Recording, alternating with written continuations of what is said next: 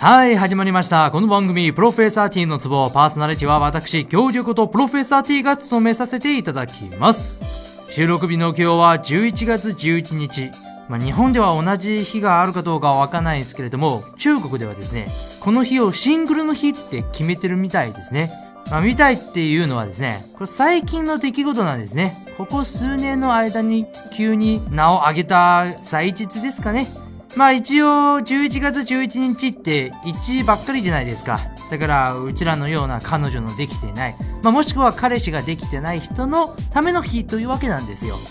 えっ、と3年前は2011年なわけで2011年の11月11日11時11分11秒のところで、まあ、パソコンで時間表示されてて、そこのスクショを撮った人が結構多いらしいですね。いや、私は興味ないから全然撮ってないんですけどね。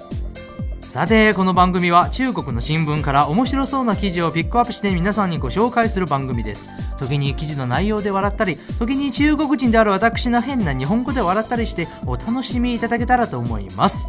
では、プロフェッサー T のツボ、スタートこの番組はリバイアの提供でお送りします。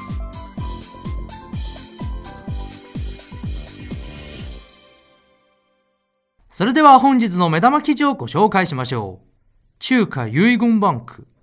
2013年3月、お年寄りの遺言をきちんと法律にのとった形で記録、保管、実行するため、中華遺言バンクというプロジェクトが北京で正式に始まった。遺言書の公平性を保つため、登録は子供すら入れない密室の中で行われ、その過程をビデオに収めることになっている。2014年10月までにすでに7000人分の遺言書を扱っており、5人分の遺言が実行されている。遺族が遺言書を受け取りに来る際、多くは親の生前の映像を見て涙を禁じ得なかったということもあり、遺言書バンクの責任者は、今後は証明のためだけでなく、子供に向けたメッセージなども撮影するよう検討するとしている。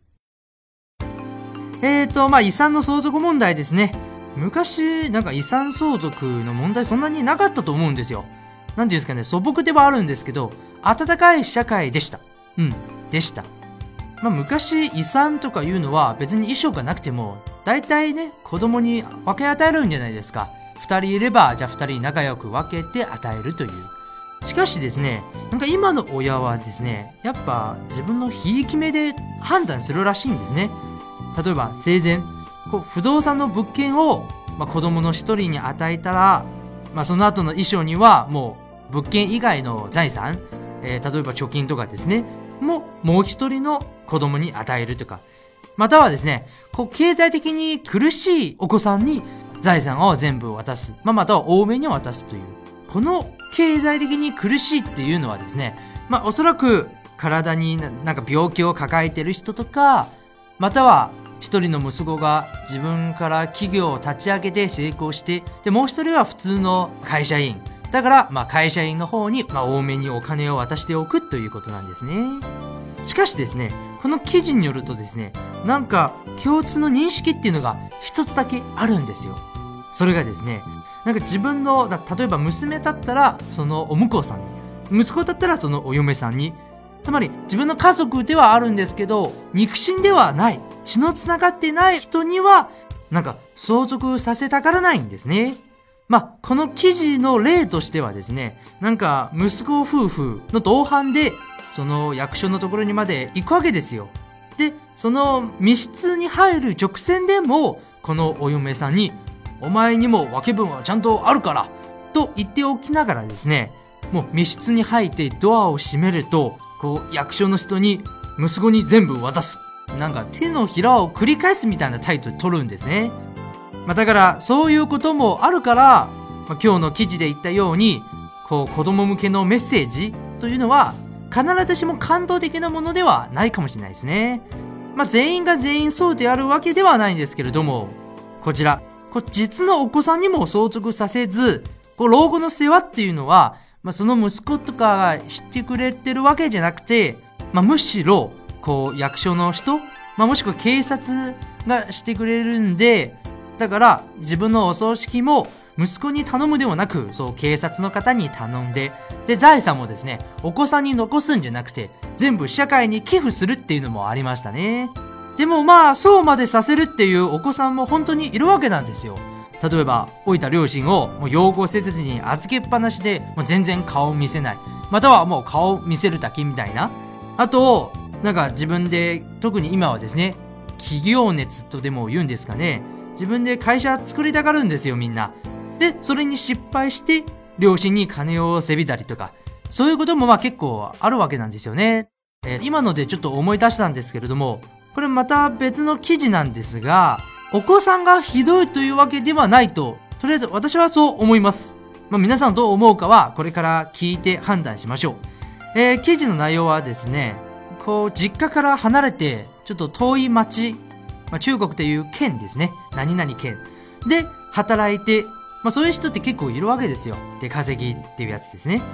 まあだから、実家に戻るのが大変なわけですよ。で、たまにですね、まあ、実家に戻るのは大変なんですけれども、電話をするわけなんですよね。で、電話をしてみたらですね、誰も出なかったんですよ。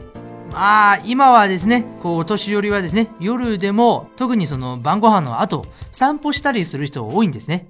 だから、夜電話かけても出なくても、まあ、普通かなって思って、そのままにしといたんですね、その人が。まあ、そして、2週間ぐらいでしたかな、が済んで、こう3ヶ月ぶりに帰省してみるとですね、こう、家に着いて、ドアを開けたらですね、なんと両親とも家で急病で亡くなってるんですよ。しかもですね、このお子さんが発見した時にはですね、もうすでに1ヶ月くらい前に亡くなってたんですよ。それがどちらでも家の中で亡くなったわけですから、もう近所の誰も知らないんですよ、そのこと。ね？どう思います？だって3ヶ月に一度帰省するのはもう十分だと思います。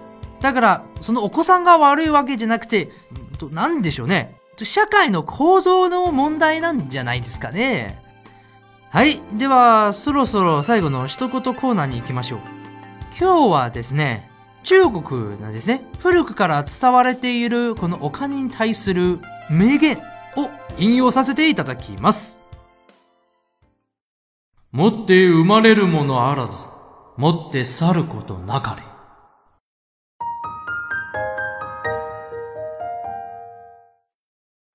はい、エンディングです。いやー、衣装の話ばっかりで、ね、エンディングくらいは明るくいきましょう。今回はね、お知らせのないエンディングなので、ちょっとこの番組に追加されたコーナーについてね、もう少し説明させていただきます。まあ、このコーナーはですね、アンドロイドのピキーちゃんに中国のなぞなぞ。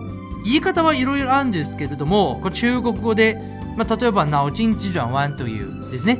あと一つは、歇後語というやつがあるんですよね。その二つが合体して、なぞなぞという風に日本語で私が表現しております。まあ、実は打ち合わせの時、この謎々みたいのを一つひらめいたので、ここら辺で皆さんに問いたいと思います。では問題。高校生が日向ぼっこ。はい。その一言から連想できるダジャレは何でしょうか？えーと、こちらはですね、もうこの後に控えてるあのコーナーと違って、こう、ティッタティッタティッタという音がないので、え、考えたい人は一旦停止ボタンを押してくださいね。大丈夫ですか？じゃあ、正解発表しますね。答えはですね、光合成でした。はい。というわけで、プロフェッサー T のツボ19回目の放送でした。中国人の私が1から10まで日本語でお届けするこの無茶ぶり番組。皆さんはちょっとは笑えたのでしょうか？温かい目で見守っていただけたら幸いです。番組を毎週月曜配信する予定になっておりますので、よかったらまた次回お会いしましょう。お相手は教授ことプロフェッサー T でした。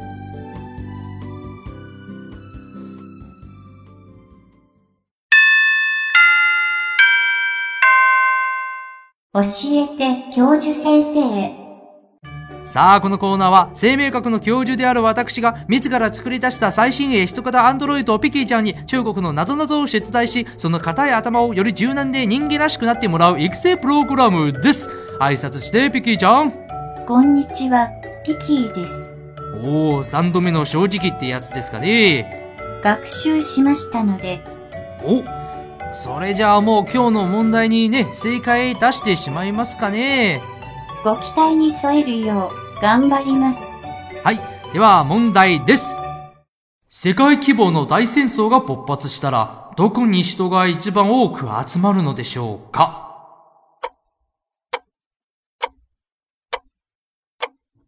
戦場か、シェルターでしょうか。